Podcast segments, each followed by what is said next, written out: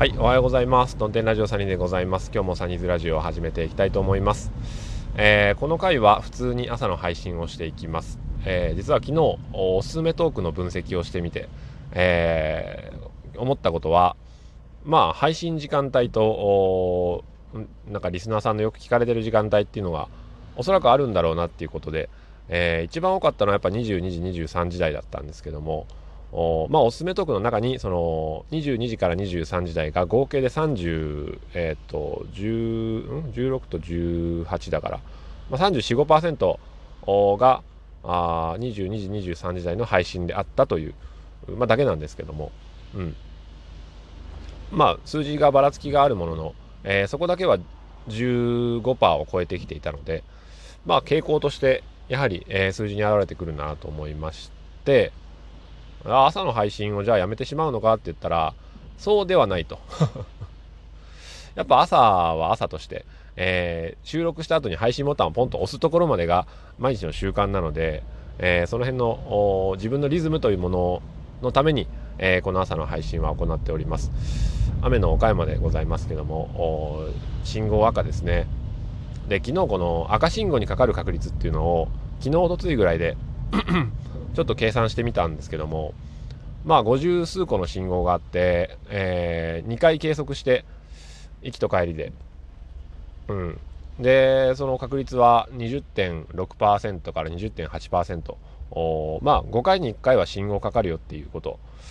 なので、えー、逆にその5個連続で、えー、青信号だった場合には、その後にかかる確率が一時的に上がるよっていうことだと思うんですけど、まあ、トータルで見ると変わってねえなと思うんですよね。ただ、えー、昨日の場合は雨で渋滞をしていたので、その、かかっていると認識していない信号でも、実は前方の方で、えー、3個前の信号が赤で、えー、そこで渋滞しているものがこっちの青信号のところまで繋がっているみたいなこともあるわけですよね。うん。だから、大事なのは、えー、赤信号にかかる確率よりも、全体としての進み具合流れ具合だろうなっていうまあことなんですよね。まあ考えたらわかると思うんですけども。うん。ということは何を、えー、計算すべきかっていうと止まっている時間ですよね。単純計算して、えー、時速でまあ平均時速でね、えー、計算したら大体の分数はわかるし、まあ、毎日通勤してますから何時から何時で行けたっていうそのトータル4 5 0分かかりましたっていうのが分かれば別にいいんですけどもなんかついですねうんちょっと渋滞するとうわ遅れちゃうとかって、えー、思いがちなんですけども、まあ、そこのラインが分かっていれば、えー、安心するんじゃないかなということで、うん、例えば、えー、トータルで何分停車したらあそのいつもの平均を上回るのかっていうところですよね。赤信号止まりました。でその秒数が例えば30秒止まってましたっていうのを繰り返して、えー、信号にかかる確率が確率じゃない分分数が例えば朝の、えー、10分通勤時間の50分のうち10分間は信号待ちの時間であったということが分かったとしてですね。そしたらあその信号待ちタイムを計測していくと10分を超えたあたりからあやべえ今日俺遅れるなっていうことが分かってくる。ような気がする。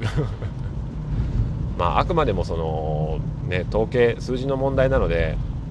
そもしかしたらその日交通事故で前方が渋滞してるかもしれないし何かあ道路工事が行われている可能性もあるわけですし、うん、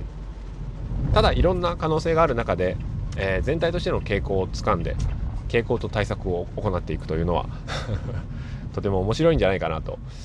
思いますけどね、えー、ただその時間の問題に関してはまだ計測してないんで全然具体的な話ができてないっていう話しながら思いましたので今日はこの辺りで終了にしたいと思います。それでは今日も晴れやかな一日を。さよなら。